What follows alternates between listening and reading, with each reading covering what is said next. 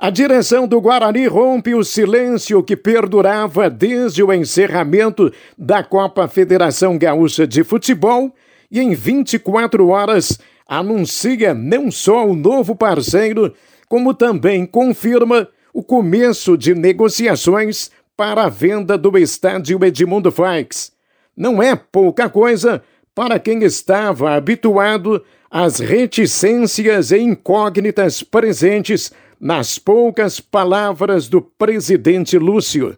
Certamente, os dois anúncios já dão o que falar. E muita coisa precisa ser mais esclarecida ou detalhada para que o torcedor e a comunidade em geral possam compreender. Tudo porque na apresentação do empresário investidor, na sexta-feira no estádio, muitas questões ficaram em aberto no que se refere ao projeto de gestão compartilhada.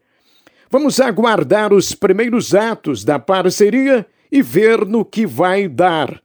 Achei tudo muito vago, confuso, nebuloso na exposição e não me surpreenderei se a parceria ruir mesmo antes de começar. Quanto à venda do Edmundo Faix, o assunto não é novo. Em outros momentos, antigos dirigentes e o executivo municipal chegaram a discutir o tema, mas as conversas não evoluíram. Agora, o Grupo Passarela de Santa Catarina manifesta interesse na área do rubro-negro para a construção de uma unidade do Via Atacadista e, em troca, construiria um estádio novo para o Guarani.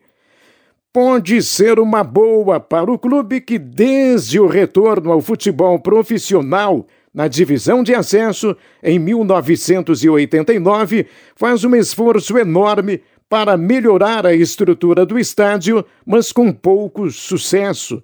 O gramado, a iluminação e uma estrutura defasada em vários setores são situações de difícil solução mediante os poucos recursos financeiros do clube nos últimos anos.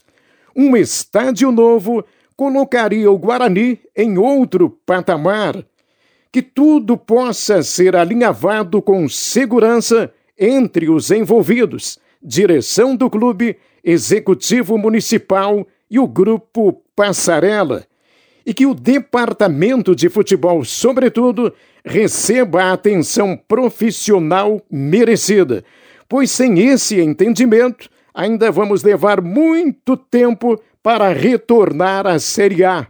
E esse é um dos motivos do desencanto de boa parte da torcida rubro-negra. E era isso